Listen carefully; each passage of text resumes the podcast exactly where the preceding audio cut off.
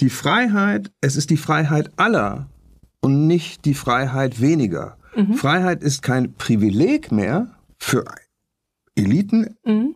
welcher Art auch immer, sondern Freiheit ist als Ideal zunächst einmal ein Angebot an alle. Und wenn ich frei bin, bin ich auch frei, mich von anderen zu unterscheiden. Hallo, wir sind das Podcast-Team Friederike Brinker, Tamara Fitztum und Marco Masur. Till van Raden war als Mercator Fellow bei uns in Mainz, ist aber eigentlich Historiker an der Université de Montréal und Autor des Buches Vielheit. Den Link dazu findet ihr in den Shownotes. Wir reden über Vielfalt, Vielheit, gesellschaftlichen Pluralismus, Mehr- oder Minderheiten und darüber, was diese Begriffe in der Geschichte der Demokratie bedeuten. In der zweiten Hälfte des Podcasts geht es darum, warum gerade jüdische Intellektuelle für diese Geschichte so prägend waren. Los geht es mit der Frage, wie Till van Raden überhaupt zu seinem Interesse an diesen Themen gekommen ist. Sohne und Solche. Ein Podcast über Menschen und wie sie sich unterscheiden. Und wie die Kulturwissenschaften dazu forschen. Mit dem Sonderforschungsbereich Humandifferenzierung.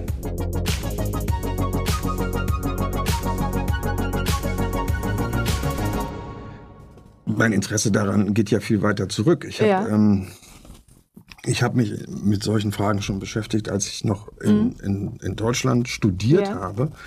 Und dann habe ich in den USA studiert. Mhm. Äh, und, und das war eine sehr prägende Zeit für mich und eben auch eine Auseinandersetzung mit Geschichtsschreibung zum, mit der Geschichtsschreibung zum amerikanischen Antisemitismus, aber auch zur Geschichte des amerikanischen Judentums und mhm. zu politischen Tradition dessen, was wir kulturellen Pluralismus oder Multikulturalismus äh, nennen können. Und, und diese Fragen habe ich dann gleichsam zunächst einmal wieder mit zurück nach Deutschland genommen ähm, und, und habe sie dann auch 2006 mit nach Kanada genommen. Und Kanada ist, ist äh, ein, ein Umfeld, in dem die Debatten von kultureller Verschiedenheit in ganz unterschiedlicher Ausprägung für das politische Leben äh, zentral sind und viel mhm. zentraler ja. als für die deutschen, äh, für, für, für die deutsche Öffentlichkeit. Das heißt, dadurch, dass die Gesellschaft da einfach noch viel diverser ist, oder? Das ist eine andere Frage. Also es wäre dann ja auch die Frage, wie, wie messen wir Diversität einer Gesellschaft? Aber Punkt. wenn man jetzt zum Beispiel sagt, also wie viel Prozent äh, der Bevölkerung in großen Städten hat Migrationshintergrund, mhm. dann ist die Situation in den meisten deutschen Städten gar nicht so unterschiedlich zu der, der, der Situation in den kanadischen Großstädten. Ähm, aber die, die Frage, welche Bedeutung die damit verbundenen Herausforderungen im positiven wie im negativen Sinne haben, ist, ist für, für das kanadische Selbstverständnis eben viel größer. Und auch fürs amerikanische Selbstverständnis mhm. viel größer. Also die, was, was mich eben sehr, sehr stark geprägt hat, war, äh, dass, dass äh, ich mit der Geschichtsschreibung zum amerikanischen Geschichte des 19. und 20. Jahrhunderts eine Geschichtsschreibung vor mir hatte, in der die Frage von Verschiedenheit, von Migration fundamental ist. Mhm. Also die, die, das Selbstverständnis ist eben ganz stark. Es ist eine, die amerikanische Geschichte ist immer schon eine Geschichte von Zuwanderung. Und das gilt dann auch für die kanadische Geschichte. Und wenn es eine Geschichte von Zuwanderung ist, dann ist es eben immer auch schon eine Geschichte von Auseinandersetzung über kulturelle Vielheit und Verschiedenheit. Mhm. Ja, cool. Ich würde gerade mal zu dem Begriff Vielheit, den du gerade gesagt hast, übergehen. Ähm, das ist ja ein Begriff, der heute nicht mehr besonders häufig verwendet wird, der aber ja auch der Titel von deinem Buch ist. Ähm, warum hast du dich genau für diesen Begriff entschieden und ähm, was genau bedeutet der im, in Abgrenzung zum Beispiel von Vielfalt, was ja auch ein Begriff ist, der häufig benutzt wird heute?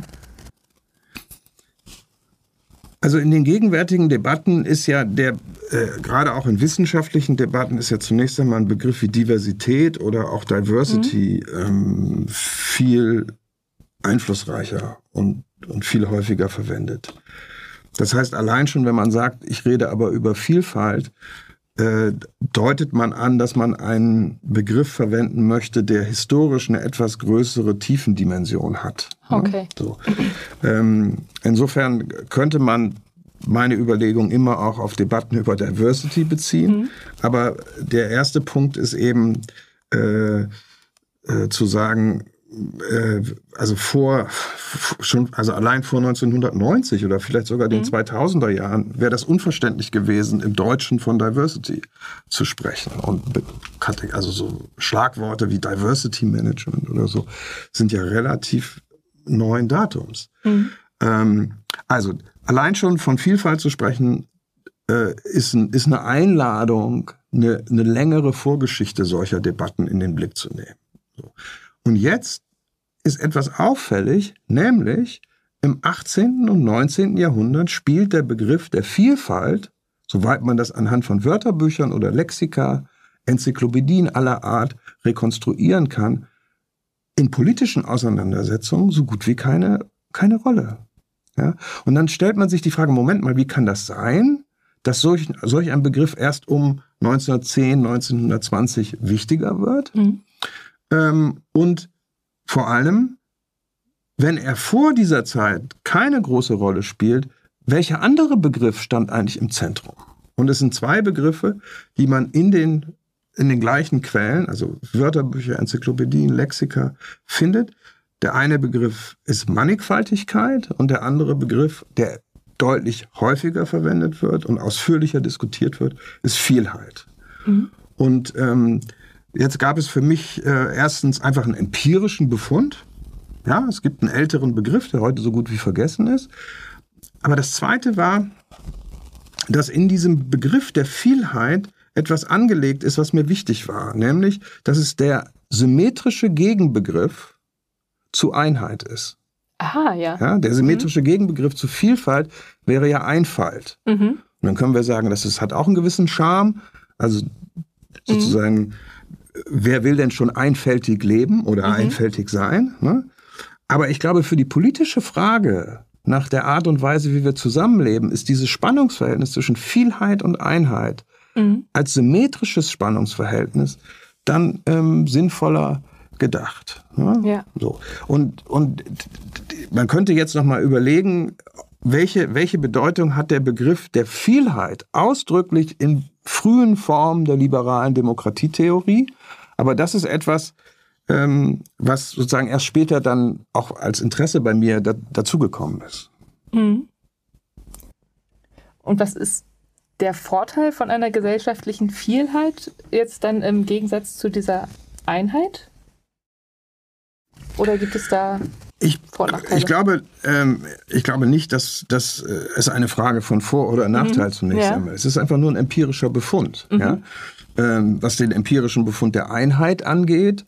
Ähm, wir wollen eine in bestimmten Schlüsselbereichen einheitliche Rechtsordnung. Mhm. Ja, es kann nicht ein Strafrecht für die einen und ein, Straf, ein anderes Strafrecht für die anderen geben. Ja. Ne, eine Geschwindigkeitsüberschreitung mhm. sollte für alle die einheitlich geregelt sein. Ja. Ne, so.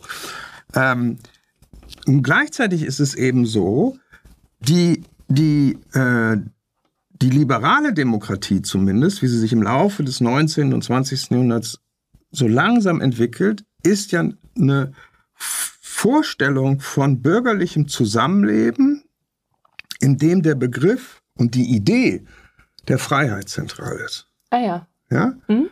Ähm, das ist ein Angebot an alle und das ist die Pointe. Die Freiheit, es ist die Freiheit aller und nicht die Freiheit weniger. Mhm. Freiheit ist kein Privileg mehr für Eliten, mhm. welcher Art auch immer, sondern Freiheit ist als Ideal zunächst einmal ein Angebot an alle. Und wenn ich frei bin, bin ich auch frei, mich von anderen zu unterscheiden. Ja? Frei an meinen Gott zu glauben, mhm. frei an meine Moral zu glauben, äh, frei an meine Vorstellung von gutem Leben zu glauben. Und selbstverständlich entsteht dann aus dem Zusammenspiel von unendlich vielen Freiheitsideen von Bürgerinnen und Bürgern eine Vielheit mhm. von mhm. Freiheitsvorstellungen, Gleichheitsvorstellungen und so weiter. Und, und das finde ich reizvoll an dem Begriff der, der Vielheit, dass, dass der Begriff selber diese Widersprüchlichkeit und den Streit über alle diese Fragen schon immer, immer schon enthält. Genau, ist einfach diese Vielfalt an verschiedenen Lebensentwürfen, die quasi nebeneinander gleichberechtigt her, her entstehen. Das, dieser Gedanke war einfach quasi neu in dieser Zeit des ähm, 18., 19. Jahrhunderts. Naja, der, vor allen Dingen der Gedanke, dass es eben, die, dass alle ein mhm. Recht ja. auf diese mhm. Freiheit haben. Und quasi nicht nur die alle Adligen, ein Recht, genau, mhm. auf Verschiedenheit haben. Alle ein Recht haben, ohne mhm. Angst verschieden zu sein. Mhm. Und dass das eben nicht mehr ein Privileg ist. Ja. Das ist eine schöne Entwicklung. ähm, genau, also da, wo dann ähm, diese verschiedenen Freiheitsentwürfe oder äh, Lebensentwürfe, Religion und äh, was auch alles äh, aufeinander stößt, kann es doch aber auch zu Streit führen, oder? Weil wenn dann ich mich in meiner Freiheit eingegrenzt fühle durch deine Freiheit. Mhm. Ja, das ist ein, ein, ganz wichtiger Punkt. Und, und mhm. die erste, aber auch das ist eine also in Anführungszeichen traditionelle liberale Denkfigur, die, die ich aber äh, wichtig finde in dem Zusammenhang, ist, dass die Grenze meiner individuellen Freiheit oder deiner individuellen mhm. Freiheit da beginnt, wo du oder ich jeweils einer anderen Person Schaden genau. zufüge. Mhm. Ne? Das ist sozusagen das Harm Principle bei mhm. John Stuart Mill. Und das heißt, bezogen auf, sagen wir mal, Religions- oder Glaubensfreiheit. Mhm. Ich bin frei, an den Gott zu glauben, an den ich glaube. Aber wenn der, also das ist jetzt sehr pointiert, ne? Also wenn der Gott von mir verlangt, dass ich irgendwie Menschenopfer bringe und anderen Menschen damit mhm. schade, dann ist das irgendwie, dann, dann entsteht ein Konflikt. Ne? Ja. Und ähm, das heißt, Freiheitsrechte sind, es äh, sind nicht Rechte quasi völlig rücksichtslos mhm. irgendwie seine je eigenen Bedürfnisse, Interessen oder Leidenschaften auszuleben, sondern es ist ein Wechselspiel von, von, vom, im, im bürgerlichen Zusammenleben. Das ist der erste Punkt. Der zweite Punkt ist, selbstverständlich ist es so, dass in dem Moment, wo wir einmal anfangen, darüber zu reden, was wir eigentlich mit Freiheit meinen mhm. und wo möglicherweise die Grenzen individueller Freiheit sind, was wir mit Gleichheit meinen und wo möglicherweise die Grenzen der Gleichheit sind. Ähm, in dem Moment begeben wir uns sofort in Debatten hinein, in, der, in denen es keine stillschweigende Übereinkunft geben kann, mhm. sondern in der immer sofort Konflikte, Streit, Zwietracht angelegt sind. Und deshalb ist, ist ist sozusagen der, der Pluralismus mhm. in einer liberalen Demokratie im Zentrum dessen, was das Angebot einer liberalen Demokratie ist. Das Angebot einer liberalen Demokratie kann es nie sein, zu sagen, wir finden uns irgendwie zusammen und haben sozusagen harmonisches Verständnis von mhm. gesellschaftlichem Zusammenleben und Freiheit und Gleichheit etc., sondern das Verständnis und das große Angebot ist, wir streiten uns darüber, weil der Streit unvermeidbar ist, weil jedes Einschränken dieses Streits bedeuten würde, dass wir bürgerliche Freiheitsrechte einschränken. Aber wir verständigen uns darüber, wie es uns gelingt, diesen Streit auszuhalten. Mhm. Wir können den Streit nicht beenden, wir können ihn nicht auflösen. Das Einzige, was wir können, ist ihn auszuhalten. Und das führt dann immer zu Kompromissen, mit denen idealerweise niemand so ganz zufrieden ist. Wie das mit Kompromissen so ist, ne? Genau. Ähm, das heißt, da kommen dann auch quasi die Begriffe Mehr- und Minderheit mit rein. Die spielen auf jeden Fall mhm. für die, für die Art und Weise, wie wir heute über kulturelle, religiöse, ethnische mhm. Verschiedenheit nachdenken, eine zentrale Rolle. Ja, egal mhm. über welche welchen Konflikt wir reden, egal ob wir über Zuwanderung reden, über Religionsfreiheit, auch über über die Frage der Gleichberechtigung von Männern und Frauen, die die Frage von ähm, von einer Vielheit von sexuellen Orientierungen und einer Gleichberechtigung mhm. von Menschen mit ganz unterschiedlichen sexuellen Orientierungen. Sofort kommt die Frage ins Spiel, wer ist eigentlich die Mehrheit und wer sind die Minderheiten. Ja? Das ist ja zunächst einmal einfach nur eine Beobachtung. Mhm. Äh, und was, was mich frappiert hat, war, als ich versuchte zu verstehen, wo kommt eigentlich dieses Begriffspaar her, sind mir zwei Sachen aufgefallen. Das eine ist, vor dem Ende des Ersten Weltkriegs und dem Zusammenbruch von insgesamt vier multiethnischen, multinationalen Imperien in Europa spielt dieses, dieses Gegensatzpaar in den Auseinandersetzungen über kulturelle, religiöse Verschiedenheit und Vielheit mhm. keine Rolle. Ah ja. ja? So.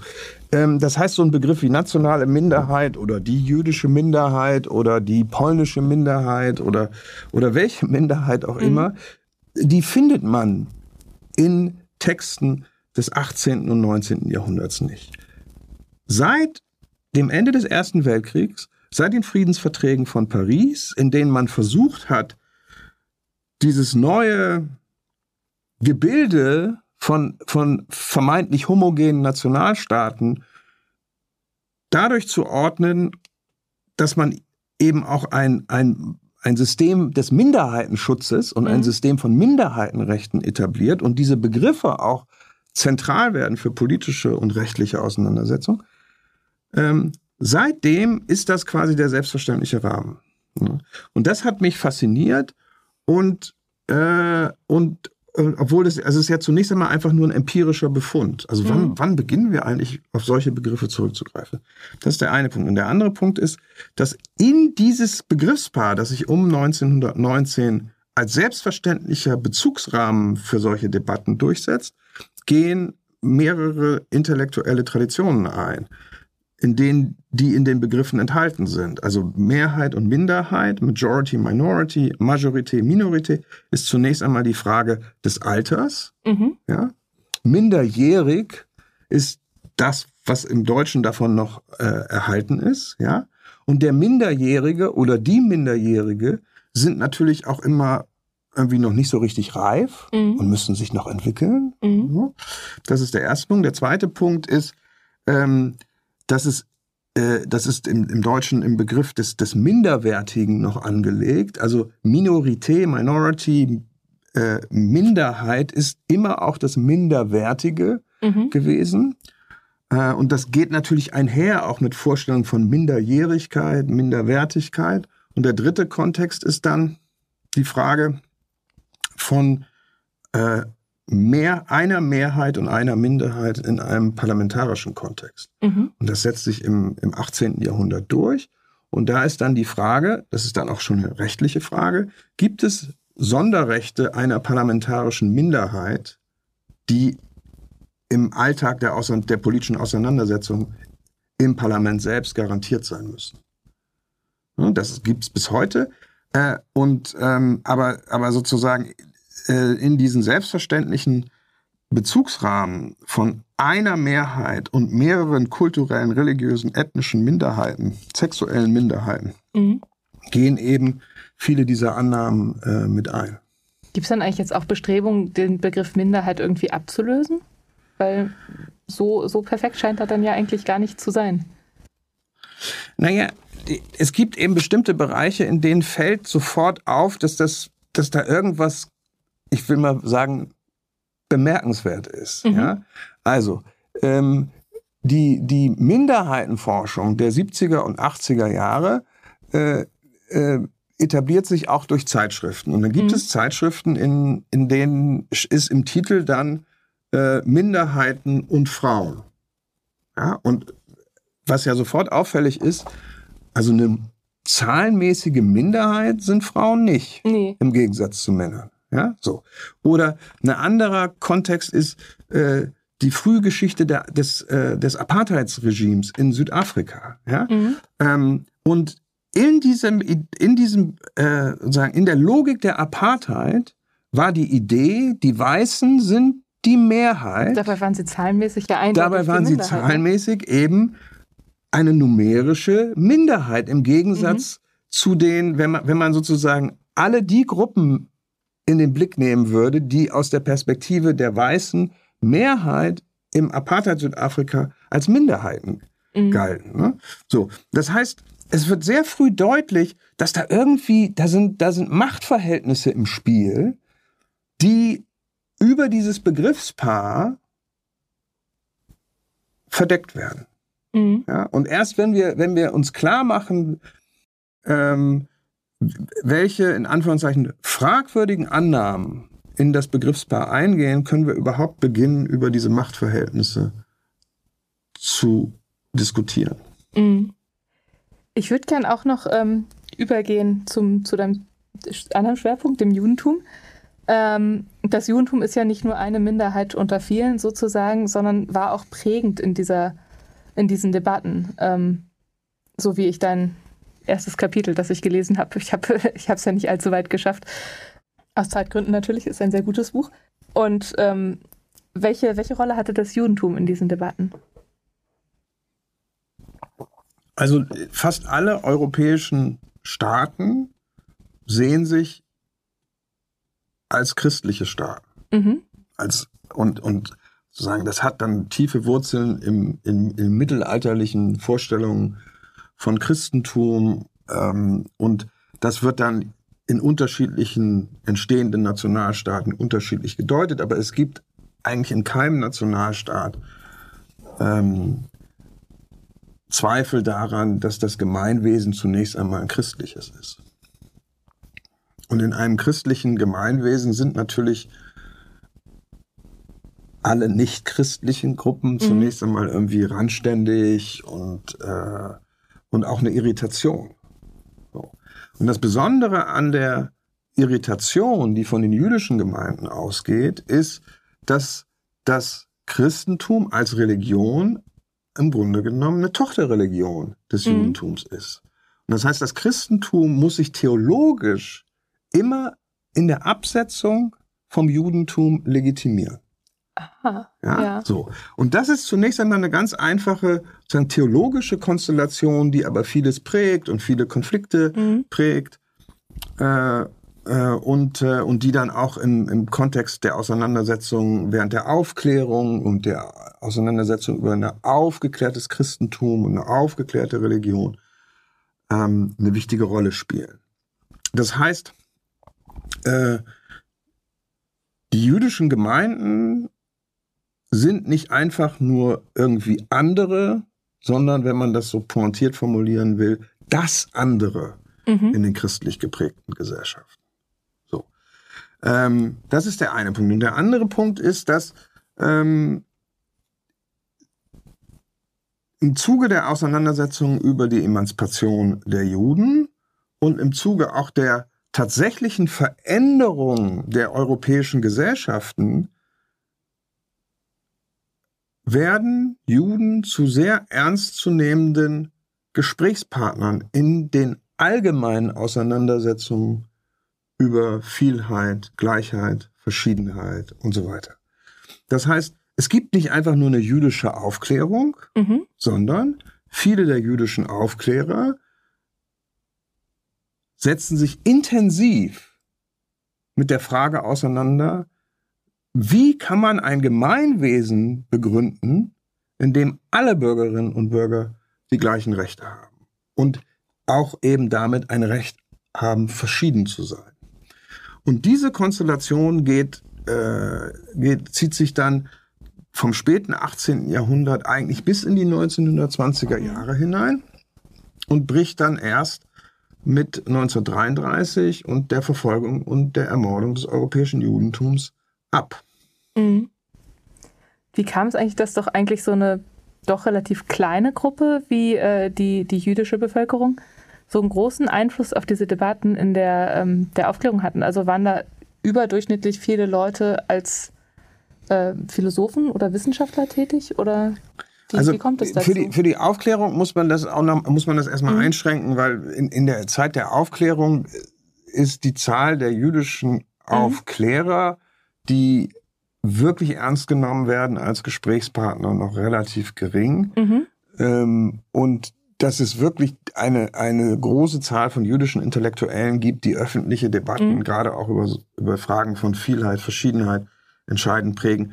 Das bildet sich erst in den 1830er, 40er Jahren heraus. Mhm. Ähm, und woran das liegt, ist, ist, ist schwierig äh, zu erklären.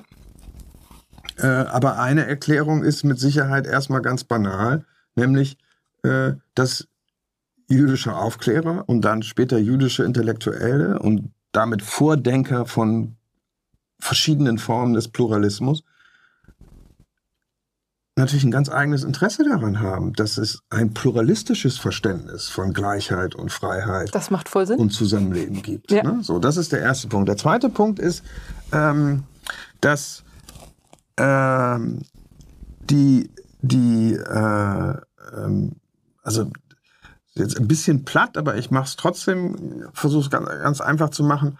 Also wenn man sich die, den Alphabetisierungsgrad europäischer mhm. Bevölkerung um 1800 angeht, äh, anschaut, dann gilt für die, das variiert natürlich von Land zu Land, aber grob für die christliche Bevölkerung äh, findet man Alphabetisierungsgrad von 10 bis 15 Prozent. Mhm.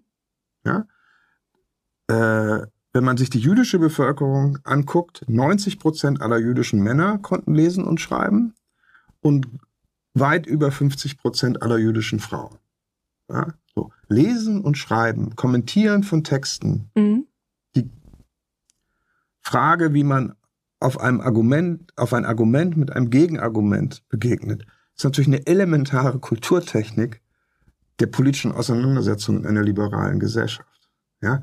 Das heißt also, die, die, äh, die Pamphletliteratur, die Flut an, an Artikeln, die seit 1830, 1840, 1850 einerseits für die Emanzipation der Juden eintreten, aber natürlich immer auch ein Gesellschaftsmodell dabei mhm. entfalten. Damit klar ist, es geht hier nicht um sozusagen egoistische Partikularinteressen, sondern es geht darum, Partikularität als ein universelles Prinzip, ja, das Recht auf Verschiedenheit als ein allgemeines Prinzip zu begründen. Mhm. Und diese Flut von, von Artikeln aus der, aus der Feder von, äh, von jüdischen Intellektuellen, die, die teilweise äh, Juristen sind, ähm, teilweise äh, Journalisten äh, sind, die, die teilweise äh, zum Christentum konvertiert waren, also Heinrich Heine ist zum Protestantismus mhm. konvertiert und ist trotzdem einer der eloquentesten, interessantesten, wortgewaltigsten Fürsprecher der Emanzipation der Juden. Ähm, und, und all das ist Teil dieser, dieser äh, Geschichte. Mhm. Spannend. Genau, wie kommt es eigentlich dazu, dass gerade der Antisemitismus in Deutschland so stark geworden, also dass gerade diese Minderheit so stark verfolgt wurde? Also das ist nicht im Zentrum meines ja. Forschungsinteresses. Ich versuche ja. aber trotzdem eine Antwort. Ne? Ja. Und die, die Antwort ist äh, zunächst einmal eine Beobachtung, die nicht von mir ist, sondern mhm. von einem von mir sehr bewunderten amerikanischen Historiker, George Mosse, der mal gesagt hat, wenn man um 1895, 1900 gefragt hätte, also wo ist eigentlich das größte Potenzial für massenhafte antisemitische Gewalt? Mhm. Dann hätte man auf Russland, also das russische, mhm. zaristische Russland getippt. Und angesichts der Dreifuß-Affäre und der gewalttätigen Auseinandersetzung mhm. im Kontext der Dreifuß-Affäre auf Frankreich vielleicht noch, aber nicht auf Deutschland. Ähm, das heißt, die, die Frage, ähm, äh, was, was passiert eigentlich zwischen 1900 und 1933, dass sich ein so mörderischer, rücksichtsloser Antisemitismus mhm. herausbilden kann, ist dann, wäre dann für mich die entscheidende Frage. Ja. Ähm, und ich glaube, dass, ähm, dass zwei, zwei Dinge eine, eine entscheidende Rolle spielen. Das eine ist eine äh, also die, auch da ist nichts Besonderes Deutsches dran. Der Antisemitismus ist eher etwas, was von konservativer oder wir würden dann heute sagen rechter Seite mhm. des politischen Spektrums ausgeht. Ähm, Fantasien von einer Rückkehr zum christlichen Staat äh, findet man eben in, in der Sozialdemokratie oder in den äh, linksliberalen Parteien eher nicht. Mhm. So, das heißt, das eine ist, es ist eine Stärkung dieser konservativ bis rechtsextremen politischen Traditionen, ähm, die auch damit einhergeht, dass im Grunde genommen fast alle konservativen oder rechten Parteien die Demokratie und vor allen Dingen die liberale Demokratie mhm. Äh, bekämpfen, aktiv bekämpfen. Ja? Das große Wunder der Zeit nach 1945 ist dann, dass es plötzlich konservative Parteien gibt, die sich für die parlamentarische Demokratie und eigentlich auch für die liberale Demokratie mhm. einsetzen. Mhm. So. Also die, die ganze europäische Rechte bekämpft das, was sie die Ideen von 1789 nennt. Also gemeint ist die Französische Revolution, aber mhm. mit der Französischen Revolution geht eben immer auch das Versprechen universeller Gleichheit ja. einher. Freiheit, Gleichheit, Brüderlichkeit. Mhm. Und das ist sozusagen das Feindbild. Und zum Symbol dieses Feindbildes macht man dann diejenigen, die aus verschiedenen Gründen besonders auf eine besonders eloquente Art und Weise sich für diese politische Tradition Aha. eingesetzt haben. Mhm. Ja? Ähm, aber das ist, ist, ist quasi nur, nur ein Angebot und, und es erklärt eben, es erklärt noch in keiner Weise, warum äh, der, der Antisemitismus nicht einfach nur in antisemitische Gewalt umschlägt, sondern in einen, also der Fachbegriff ist dann eliminatorischen Antisemitismus. Mhm. Das heißt konkret, es geht nicht nur einfach darum, dass es ein Völkermord wird, sondern dass das Projekt des Völkermordes einhergeht mit der Vorstellung, man müsse die Menschheit insgesamt mhm. vom Judentum erlösen. Ja. Man muss quasi den, den letzten Juden in Anführungszeichen auf der kleinsten Insel in der Ägäis oder dem kleinsten Bergdorf in den Pyrenäen oder aus Tromsø in Nordnorwegen finden, nach Auschwitz deportieren und ermorden.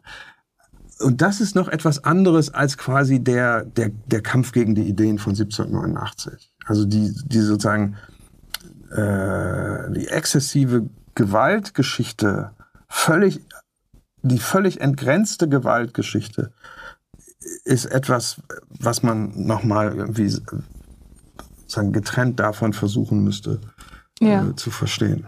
Das ist, ich weiß auch nicht, ob man sowas überhaupt erklären kann im, im Endeffekt. Also.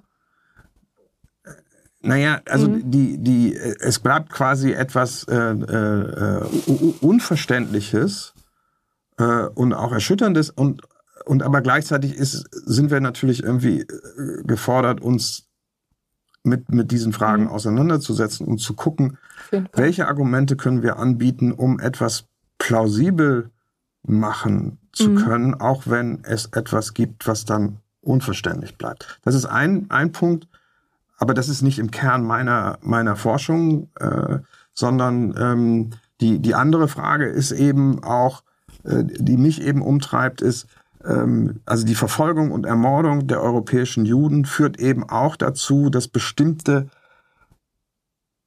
politische Denktraditionen die sich aus dem 18. Jahrhundert heraus entwickelt haben, im 19. Jahrhundert sich weiterentwickelt haben und dann in den 20er Jahren in eine äh, pluralistische Demokratietheorie der Zeit eingegangen sind, die wir mit Namen verbinden wie äh, Hans Kelsen oder Hermann Heller, dass diese Art von pluralistischer Demokratietheorie, die man eben auch teilweise zumindest als eine Form der jüdischen Politiktradition oder der, mhm. des jüdischen Nachdenkens über Politik begreifen kann. Dass das Nachdenken über kulturellen Pluralismus, dass das etwas ist, was dann insbesondere im deutschsprachigen Europa mit 1933 abbricht und es unglaublich schwer ist, an diese Traditionen wieder anzuknüpfen. Und ich bin aber gleichzeitig davon überzeugt, dass viele der, wie soll ich das formulieren, ähm, äh, sozusagen nicht enden wollenden Schlaufen, mhm. gerade der Deutsch, deutschen Debatten über Multikulturalismus, Anerkennung von Differenz, äh, Leben mit Verschiedenheit, dass das, dass diese Schlaufen darunter leiden, dass wir vergessen haben, dass es diese politische Traditionslinie gibt und dass es sich lohnen könnte, daran anzuknüpfen. Ja. Fragen aus dem Publikum. Unsere studentische Hilfskraft wollte gerne noch wissen, ähm, was man aus den Diskursen der vergangenen Zeiten, das passt, glaube ich, ganz gut, was du zuletzt gesagt hast, auch für die heutigen Debatten ähm, lernen kann. Also ich glaube, dass es wenig sinnvoll ist, äh, sich eine Debatte der 1860er Jahre äh, über das Recht von jüdischen Gemeinden auf eine gewisse Form von Autonomie, äh, dass man sich die anschauen kann und dann sagt, irgendwie, ja, das müssen wir jetzt genauso heute machen. Mhm. Ne? Ähm, aber ich glaube, dass es darum auch gar nicht geht. Ich glaube, der erste Punkt ähm, dieser, dieser, dieses Rückblicks hat damit zu tun, dass jede Auseinandersetzung mit einer vergangenen Zeit immer auch sowas ist wie eine Reise in ein fremdes Land. Ja? Und wir stolpern dann über Dinge, die uns irritieren, die uns überraschen. Mhm. Und dann denken wir, oh, ich hatte mir nicht vorstellen können, dass man das so machen kann. Ja, so. Und das heißt, das ist, wäre für mich der, der erste Punkt. Es geht gar nicht darum, irgendwie jetzt konkret zu sagen, beim Kopftuchstreit haben wir in den Debatten äh, der, äh, der, was weiß ich, bei, können wir bei Moses Mendelssohn in Jerusalem von 1783 lernen, wie man mit dem Kopftuchstreit umgeht. Mhm. Das glaube ich nicht. Aber was man dort lernen kann, ist, ähm, dass wir uns von den normativen Gewissheiten und damit eben auch den ideologischen Verhärtungen unserer eigenen mhm. Gegenwart entfernen. Und einen Moment zurücktreten und sagen, hm, also, das ist ja interessant. Also Moses Mendelssohn macht das Argument, dass Kirche und Staat systematisch getrennt sein dürfen. Dass der Staat das Recht hat, äußerliche Handlungen zu erzwingen. Mhm. Stichwort Geschwindigkeitsbegrenzung. Ja. ja. Aber dass der Staat bei den kirchlichen Dingen keine Zwangsrechte haben darf. Mhm.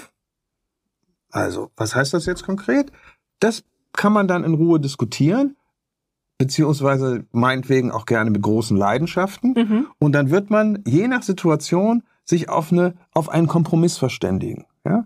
Und insofern glaube ich, die große, das große, wenn man so will, Angebot, das in dieser historischen Bildung und Auseinandersetzung mit vergangenen Epochen und vergangenen Debatten steht, besteht, darin liegt, dass wir uns quasi uns klar machen, dass die Art und Weise, wie wir über eine Frage nachdenken, wie wir versuchen, auf ein Problem zu reagieren, wie wir versuchen, eine Lösung zu finden, ja auch nur Teil eines viel, einer, einer sozusagen langen Tradition des Nachdenkens über solche Fragen ist und das aus, aus was was der, der Perspektive von irgendwie 2070 oder mhm. so unsere heutigen Debatten ebenfalls irgendwie einfach nur irgendwie als, wie soll ich das sagen, fremd und ja. merkwürdig erscheinen. Es ist wie so eine Art künstliche Verfremdung unserer eigenen Gegenwart. Und damit eröffnet sich plötzlich eröffnen sich plötzlich andere Handlungsspielräume und, mhm. und sind plötzlich wieder andere Antworten äh, möglich, wo wir dann sagen können, naja gut, also ähm, natürlich bleibt die Frage von Vielsprachigkeit in Schulen ganz wichtig. Mhm. Aber vielleicht können wir dann einfach sagen, na gut, also es muss nicht überall so sein, aber mhm. in bestimmten Gebieten macht es eben Sinn, dass eine Schule zweisprachig ist. Und natürlich macht es dann Sinn, in bestimmten äh, äh, großen Städten sich zu überlegen, ob in bestimmten Kontexten Türkisch nicht auch eine Unterrichtssprache sein kann. Also nicht für alle Ewigkeit, aber für 20, 30 mhm. Jahre vielleicht. Da, ich will mich, ich will jetzt überhaupt keine konkreten Lösungsvorschläge machen. Darum geht es mir überhaupt ja. nicht. Ich will einfach nur darauf hinweisen, dass in dieser, in diesen Debatten der Vergangenheit und in den Angeboten, die in den Argumenten aufgehoben sind, ähm, ein, also wenn man so will, ein großer Erfahrungsschatz steckt, mhm. äh, bei dem es sich lohnt, damit auseinanderzusetzen. Also wenn ich es pointieren möchte, würde ich immer sagen, ich bin, bin überhaupt nicht, mir liegt über, mir nicht gar nichts, ist vielleicht das falsche Wort, aber mir liegt eigentlich wenig daran, dass meine Interpretation überzeugt. Mhm. Wofür ich vor allen Dingen werben will, ist neugieriges Lesen und eine neugierige Auseinandersetzung mit diesen politischen Denktraditionen, die ich versucht habe, in meinem Buch zu analysieren. Ja. Gibt es Parallelen zwischen anderen geschichtlichen und gesellschaftlichen Phänomenen, äh, also in akademischen oder historischen Entwicklungen? Was, was, was heißt Parallelen? Also ich meine, die, die, äh, also die, die, wenn man, wenn man eine Möglichkeit, die Epoche zu bündeln oder mhm. unter einen Begriff zu bringen, dann ist das die Epoche der Emanzipation.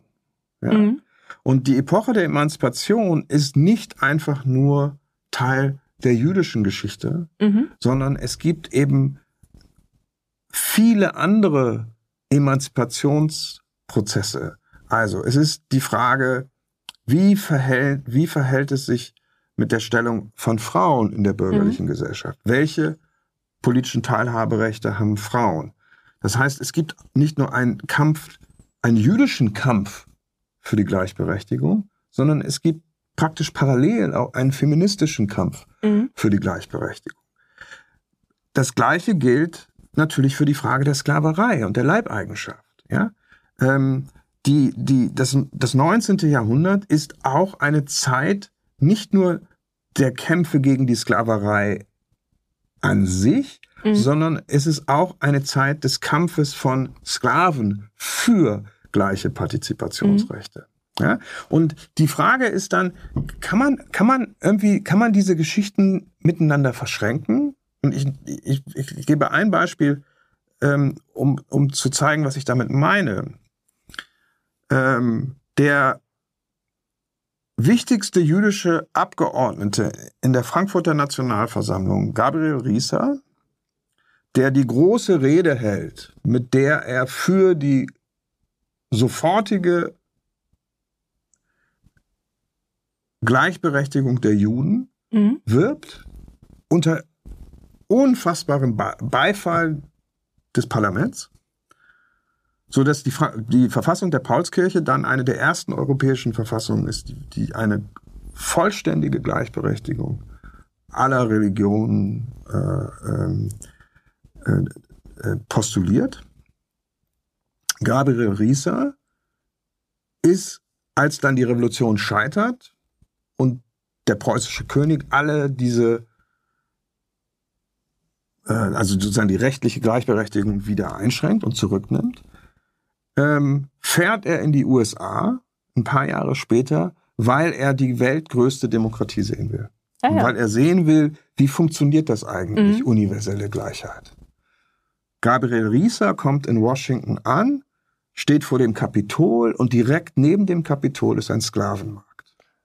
Das heißt, Gabriel Rieser schreibt dann nicht mehr, wie großartig die amerikanische Demokratie ja. ist, sondern er will dann nur noch wissen, wie kann es sein, dass die größte Demokratie der Welt mit dem größten Gleichheitsversprechen der Welt gleichzeitig existiert mit der Sklaverei und dem Instrument der Sklaverei mhm also gleichsam seine eigenen Grundsätze in einer fundamentalen Weise verletzt. Mhm. Ja, so. Insofern glaube ich, dass, dass, es, dass diese Frage nach der Parallelität von Emanzipationsgeschichten eine, eine ungemein fruchtbare und produktive mhm. ist. Und gleichzeitig ist es aber eben wichtig, sich dann nicht nur einfach diese, diese, diese, diese einzelnen Emanzipationsforderungen und Emanzipationskämpfe gleichsam isoliert zu betrachten, mhm. sondern sich zu fragen, wo waren die eigentlich aufeinander bezogen, wo waren die miteinander verschränkt und so weiter. Und, und da sehe ich, ähm, äh, also da sehe ich auch noch äh, sehr viel, ähm, also wirklich anregende und interessante Fragen. Und ich glaube, mhm. das Material ist da. Wir müssen es nur sehen und die Debatten über Postkolonialismus, Rassismus und das Verhältnis des Rassismus zum Antisemitismus sind dabei eine, so fragwürdig manche Argumente dabei sein mögen, sind dabei sehr hilfreich und anregend, weil sie uns eben auf solche sachlichen Zusammenhänge erstmal stoßen. Dann würde ich mich sehr herzlich bedanken. Ja, sehr gerne. Das war mir ein Vergnügen. Ja, danke schön. Ja, mir auch. Wenn euch unser Podcast gefällt, würden wir uns freuen, wenn ihr diesen abonniert und über einen Podcast-Player eurer Wahl bewertet. Nächsten Monat Springen wir in die Zeit nach dem Zweiten Weltkrieg. Damals fanden die Alliierten in Europa acht Millionen Menschen vor, die als Displaced Persons galten. Menschen, die sich etwa durch Kriegsgefangenschaft, Zwangsarbeit oder die Verfolgung durch den Nationalsozialismus weit von ihrem Zuhause entfernt befanden und nicht zurückkehren konnten oder wollten. Christina Wirth forscht in ihrer Doktorarbeit zu den Displaced Persons im Ruhrgebiet und war in Archiven in den USA, Großbritannien und Deutschland unterwegs.